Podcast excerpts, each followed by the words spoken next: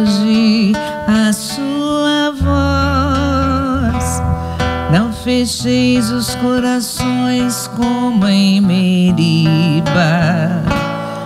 Aleluia, aleluia, aleluia, aleluia.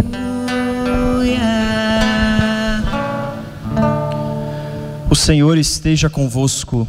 Ele está no meio de nós. Proclamação do Evangelho de Jesus Cristo segundo Mateus. Glória a vós, Senhor.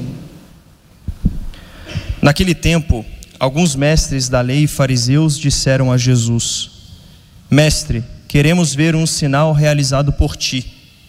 Jesus respondeu-lhes: Uma geração má e adúltera busca um sinal, mas nenhum sinal lhe será dado, a não ser o sinal do profeta Jonas. Com efeito, assim como Jonas esteve três dias e três noites no ventre da baleia, assim também o filho do homem estará três dias e três noites no seio da terra. No dia do juízo, os habitantes de Nínive se levantarão contra essa geração e a condenarão, porque se converteram diante da pregação de Jonas. E aqui está quem é maior do que Jonas. No dia do juízo, a rainha do sul se levantará contra essa geração e a condenará, porque veio dos confins da terra para ouvir a sabedoria de Salomão. E aqui está quem é maior do que Salomão. Palavra da salvação. Glória a vós, Senhor. Queridos irmãos e irmãs em Cristo, mais uma vez nos encontramos na casa do Senhor, na 16 semana do tempo comum. A liturgia nos apresenta alguns pontos interessantes para que nós possamos acolher no nosso coração aquilo que Deus tem a dizer a cada um de nós. Primeira leitura nós temos o livro do Êxodo, conduzido por Moisés até a terra prometida, se encontra com temor muito grande em seu coração. Estão encurralados diante do mar e dos cavaleiros que veio a seu encontro para eliminá-los. Naquele momento, o medo e o pavor tomou conta daquele povo. Aquele povo começou a ver que o fim deles estavam próximos e entraram em desespero. E começaram então a culpar Moisés por ter tirado lá do Egito para perecer naquele momento diante dos cavaleiros que se aproximavam para tirar as suas vidas. E Moisés então olha para aquele povo desesperado, com medo, e diz: Não tenhas medo, Deus está conosco. Ele vai encontrar uma solução para nós neste momento. E naquele momento, então, Deus fala novamente com Moisés e diz: Levanta o cajado, toca no mar, para que ele possa se abrir, para que o povo possa salvar-se e se livrar das garras dos cavaleiros. Assim é a nossa vida. Tem momentos que nós nos encontramos em situações que nós dizemos para Deus: Senhor, não temos mais para onde ir. Estamos com medo, estamos sem força, estamos sem fé, estamos acuados. Nesse momento, às vezes, nos falta força, nos falta fé, nos falta coragem para entender que nós temos um Deus que caminha conosco, um Deus que nos fortalece, um Deus que nos coloca de pé. Um Deus que naqueles momentos das nossas aflições, muitas vezes nós não encontramos, porque o medo nos impede de enxergar que nós somos homens e mulheres de fé. E que a graça e a ação do Espírito Santo, ela age em nossa vida. Principalmente nesses momentos de insegurança que abala a nossa fé, abala a nossa vida e abala a nossa caminhada. Precisamos enxergar isso. Quantas vezes nós estivemos em momentos que, às vezes, pensamos até mesmo em tirar a própria vida, porque nos falta solução para os nossos problemas, nos falta enxergar a luz, nos falta enxergar que nós temos um Deus que está conosco. E por isso a nossa fé, às vezes, para nós não é o suficiente para passar por aqueles momentos. Mas se nós temos fé em Deus, nós teremos condições de superar todas as barreiras, todas as dificuldades, todos os problemas.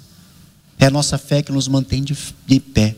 É a nossa fé que nos faz enfrentar aqueles momentos impossíveis da nossa vida. Porque nós temos um Deus, um Deus do impossível.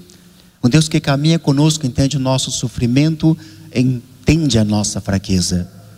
Mas é necessário que nós tenhamos fé nesse Deus e não nos desabemos diante de situações complicadas e difíceis que a vida vai nos impondo. Nós somos testados e continuaremos sendo testados para ver se a nossa fé em um Deus nos faz ficar de pé, mesmo naqueles momentos que, nos, que não temos forças para ficarmos de pé e superar as dificuldades. Aquele povo que estava sendo liberto na travessia do Êxodo, por vários momentos fraquejaram na fé. E Deus novamente agiu para mostrar para eles que eles estavam sendo conduzidos por um Deus, por um Senhor. E foi assim até eles atravessarem aquele mar e chegar à terra prometida. Deus está conosco, Deus não nos desampara e jamais Ele fará isso, porque Ele nos ama. É o teu amor que nos faz acreditar neste poder de Deus que age na nossa vida. Então eu preciso mudar a minha vida mudar o meu conceito de achar que Deus me abandona nos momentos mais complicados da nossa vida. Pelo contrário, Deus jamais nos abandona. Nós é que nos abandonamos Deus, porque às vezes não acreditamos que Ele está conosco, devido aos problemas, às dificuldades que nós passamos e vivemos. Deus, Ele sabe dos nossos problemas e sabe das nossas dificuldades, mas Ele jamais irá abandonar os seus. Ele está conosco e vai continuar. Então preciso acreditar nisso, crer nisso, para que eu possa então passar pelas tempestades e as dificuldades da nossa vida. Esse povo então, sendo conduzido por Moisés, eles simplesmente aprenderam o que é passar pelas situações complicadas e ter fé e superar as suas dificuldades. E assim somos chamados também a cada um de nós a fazer isso na nossa vida. O evangelho então é o Evangelho que nos ajuda a entender isso. Quando não abrimos o nosso coração para Deus, a graça não vem. E o Senhor está dizendo hoje para nós: é necessário que tenhamos fé, tenhamos coragem, abrindo o nosso coração para a sua ação. Nínive, as outras cidades que abrindo o coração para a palavra de Deus, foram resgatadas, foram libertadas.